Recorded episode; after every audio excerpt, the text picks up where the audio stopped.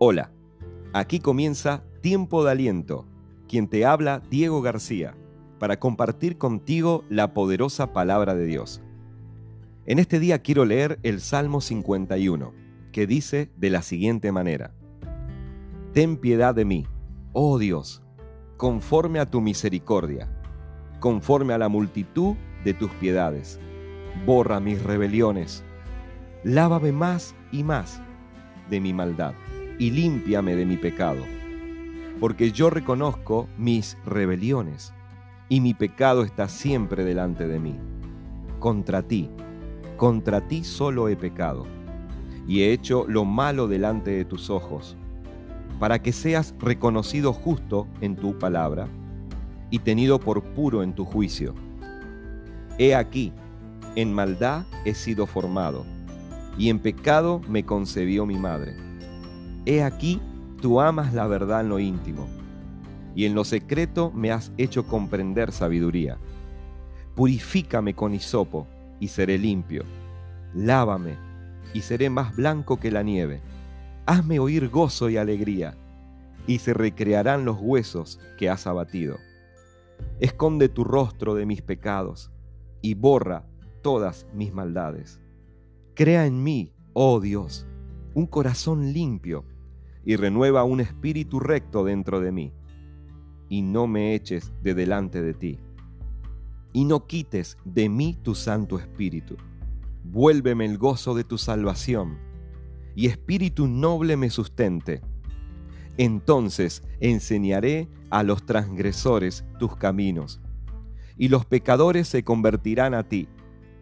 Líbrame de homicidios, oh Dios, Dios de mi salvación cantará mi lengua tu justicia. Señor, abre mis labios y publicará mi boca tu alabanza, porque no quieres sacrificio que yo lo daría. No quieres holocausto. Los sacrificios de Dios son el espíritu quebrantado. Al corazón contrito y humillado no despreciarás tú, oh Dios. Haz bien con tu benevolencia a Sión edifica los muros de Jerusalén. Entonces te agradarán los sacrificios de justicia, el holocausto u ofrenda del todo quemada. Entonces ofrecerán becerros sobre tu altar.